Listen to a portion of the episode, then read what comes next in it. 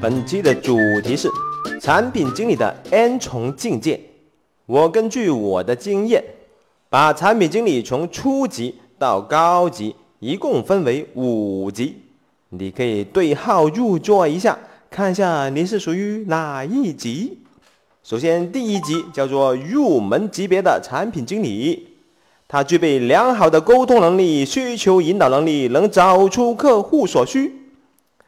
第二级叫做进阶级别的产品经理，能想客户所想，甚至是超出客户所想，能为客户提供有价值的需求解决方案。第三级业务专家，业务分析能力强劲。能吃透业务，同时也是业务流程重组专家。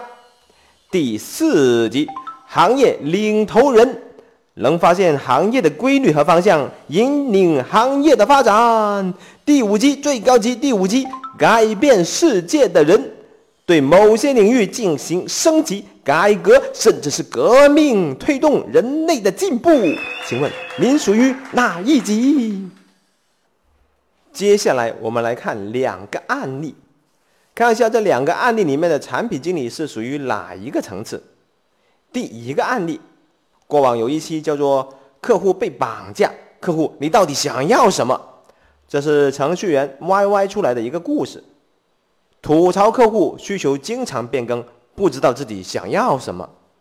对于这种责怪客户的产品经理，你认为是哪一种层次呢？好了，第二个案例是关于厨师和服务员的。在这个故事里面，服务员就是产品经理，厨师就是开发。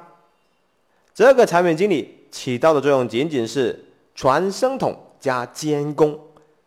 请问，这种传声筒加监工型的产品经理是属于哪一层境界呢？好，我们来回顾一下产品经理的五重境界，他们分别是入门级别的产品经理、进阶级别的产品经理、业务专家以及行业领头羊。第五级是改变世界的人。然后我们发现，入门级别的产品经理的要求就是具备良好的沟通技巧以及需求引导能力，找出客户所需。然后你就会发现，最初级的这个产品经理的要求，那个心里面责怪客户，还有那一个。传声筒加监工类型的产品经理，好像连这个最基本的入门级别的产品经理要求也没有达到哦。哎，怎么办呢？这五重境界无法对号入座。好，现在我们来把产品经理的五重境界变成七重境界。我们在原来的五重境界之前再加两层。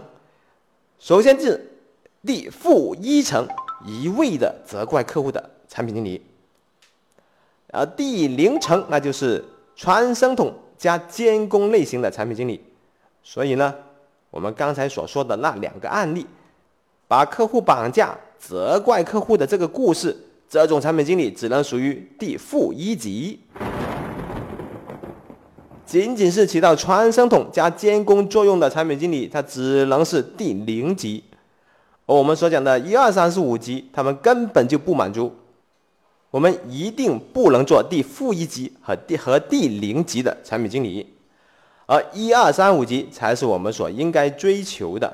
嗯，比方说第五级，改变世界的人，对某些领域进行升级改革，甚至是革命，推动人类进步。请问，在这个世界上有谁能达到这个要求？嗯。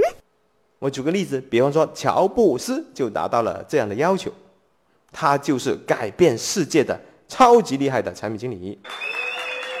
那么在我们中国也有一位叫做雷布斯的人物，哎，雷布斯谁？那就是雷军同学。你们说雷军是属于一二三五级的哪一级？嗯，他也是改变世界的人吗？我个人判断他应该是属于第四级，叫做行业领头羊。发现行业的规律和方向，引领行业的发展。我希望我们的雷布斯、雷军同学很快就升级为第五级，改变我们的世界，拯救我们的地球。其实，第四和第五级是很难做得到的。我们需要循序渐进，从第一级、第二级、第三级这样按顺序去实现我们的级别。那么，要分别的达到一二三五级，我们需要掌握怎样的技能呢？嗯，接下来我们就来讲一下产品经理五重境界需要掌握什么技能。要成为入门级别的产品经理，你需要具备良好的沟通能力以及提问技巧。要成为进阶级别的产品经理，你需要驾驭用户故事，英文名字叫做 User Story。第三级要成为业务专家，你要精通的是 UML、BA 和 BPR。我靠，你在说什么？UML 统一建模语言，BA 商业分析，BPR Business Process with Engineering 商业流程重组。第四个级别要成为行业领头人，你需要在行业内持续的沉淀和创新。而第五个级别要成为改变世界的人。你需要对行业有深刻的理解，对技术的精益求精，以及对未来的大胆探索。还有一点，那就是 stay hungry and stay foolish。一二三五级要实现更高级别，你要先满足前面级别的要求。听我这么一说，你可能觉得难度很高啊！刚才你说了这么多，很多我都听不懂，我应该怎么办呢？嗯，easy。简单，请记住：stay hungry, stay fresh。